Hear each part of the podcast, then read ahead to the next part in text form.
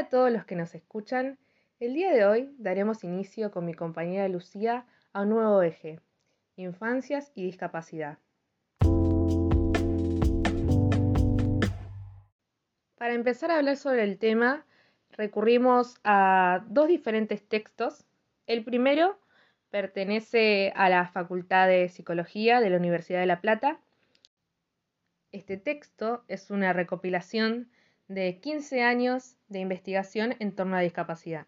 El mismo se titula Infancias, Discapacidad y Educación Inclusiva. Investigaciones sobre perspectivas y experiencias. Y el otro texto elegido pertenece a una ponencia, suponemos, que se dio en el onceavo Congreso Argentino de Educación Física y Ciencias, em, titulado Tensiones y paradojas sobre discapacidad y educación, avances de una investigación. El mismo se encuentra en la parte de memoria académica de la Universidad Nacional de La Plata. A continuación, mi compañera Lucía desarrollará algunos conceptos y los adentrará en este mundo de la discapacidad y las infancias.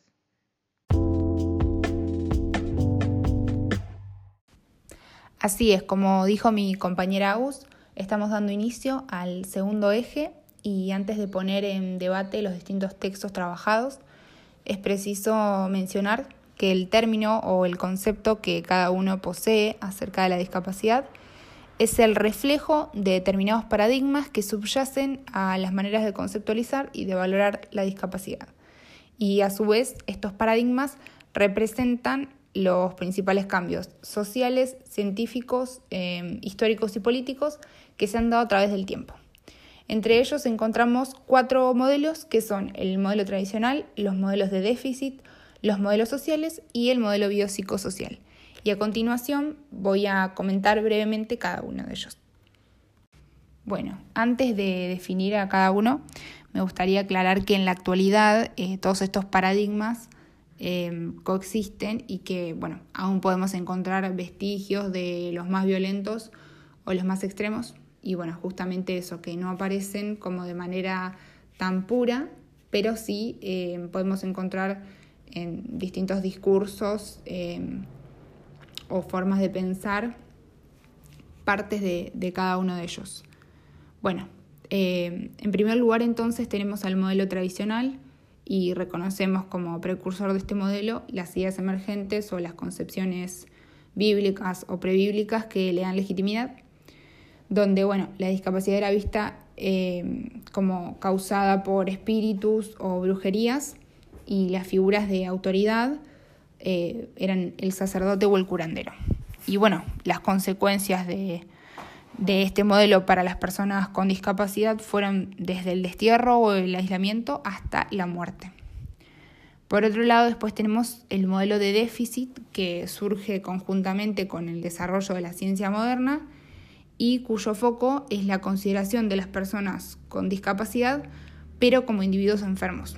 Se define entonces a la discapacidad como una deficiencia física o mental. Y el médico acá es la figura de autoridad. La solución consiste en restaurar la función deteriorada o eh, como curarla, digamos. Eh, bueno, por otro lado, eh, este modelo cuenta con eh, algunas limitaciones y es que, eh, eh, o sea, es que establece una reducción del sujeto al déficit de manera tal que ese déficit restringe su participación en distintos ámbitos. Y acá me detengo un segundito para mencionar que justamente por esto es que decimos personas con discapacidad y no personas discapacitadas, porque cuando decimos personas discapacitadas estamos eh, reduciendo justamente a las personas, eh, o sea, solamente a esto, ¿no? Al, déficit.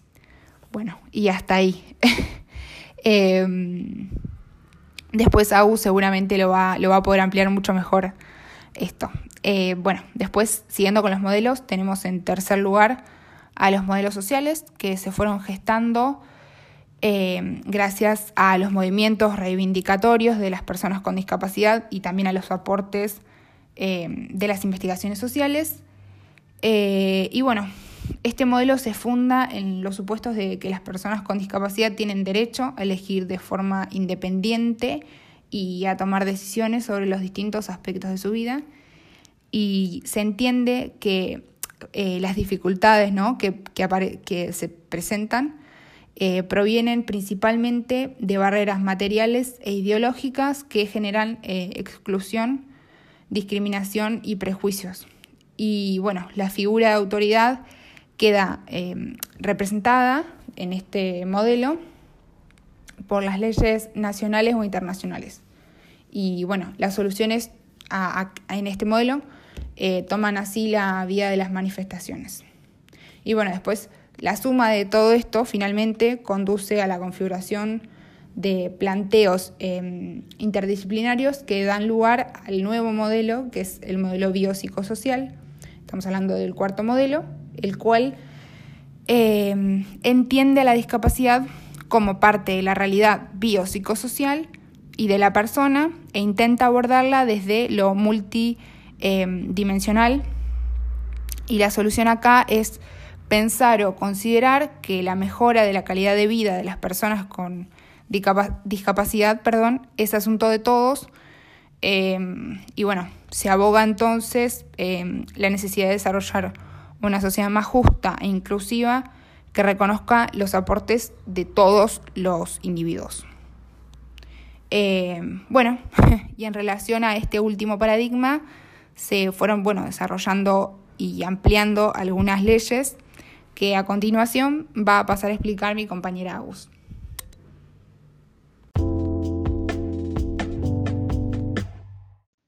Tal como decía mi compañera Lucía, esta ampliación o creación de derechos se debió al gran activismo por parte de las personas con discapacidad quienes plantearon que no se podría hablar de ellos sin que ellos pusieran su voz, su perspectiva.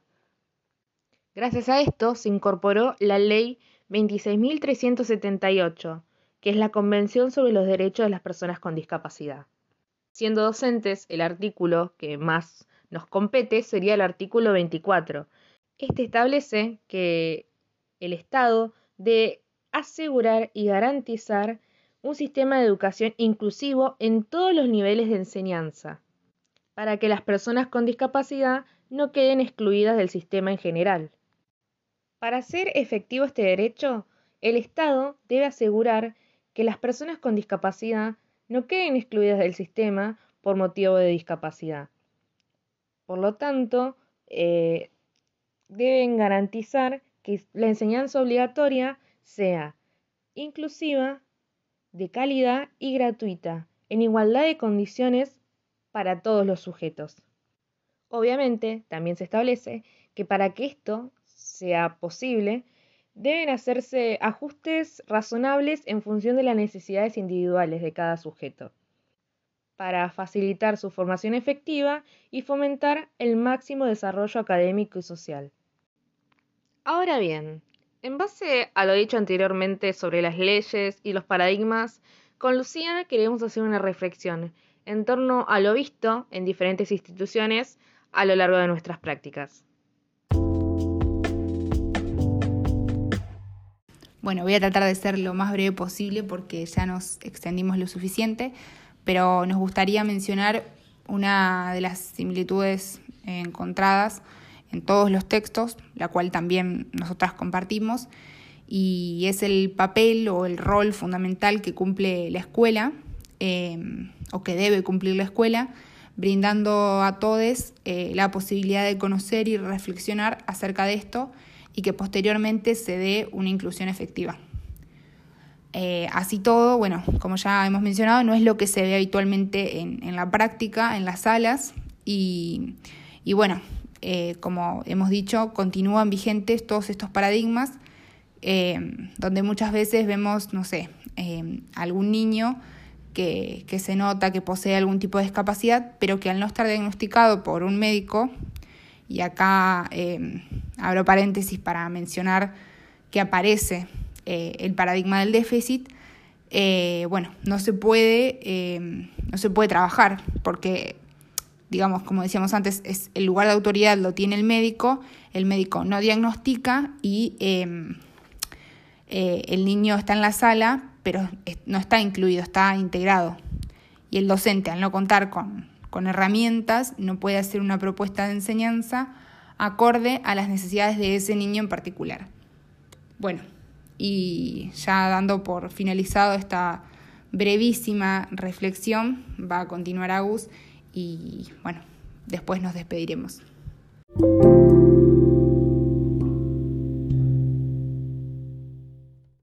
Bueno, gracias Lucía por cederme la palabra y más que nada decir que hasta acá llegamos con este episodio y que la semana que viene se van a encontrar con nuestras compañeras Malena y Silvina, quienes seguirán desarrollando el eje de infancias y discapacidad.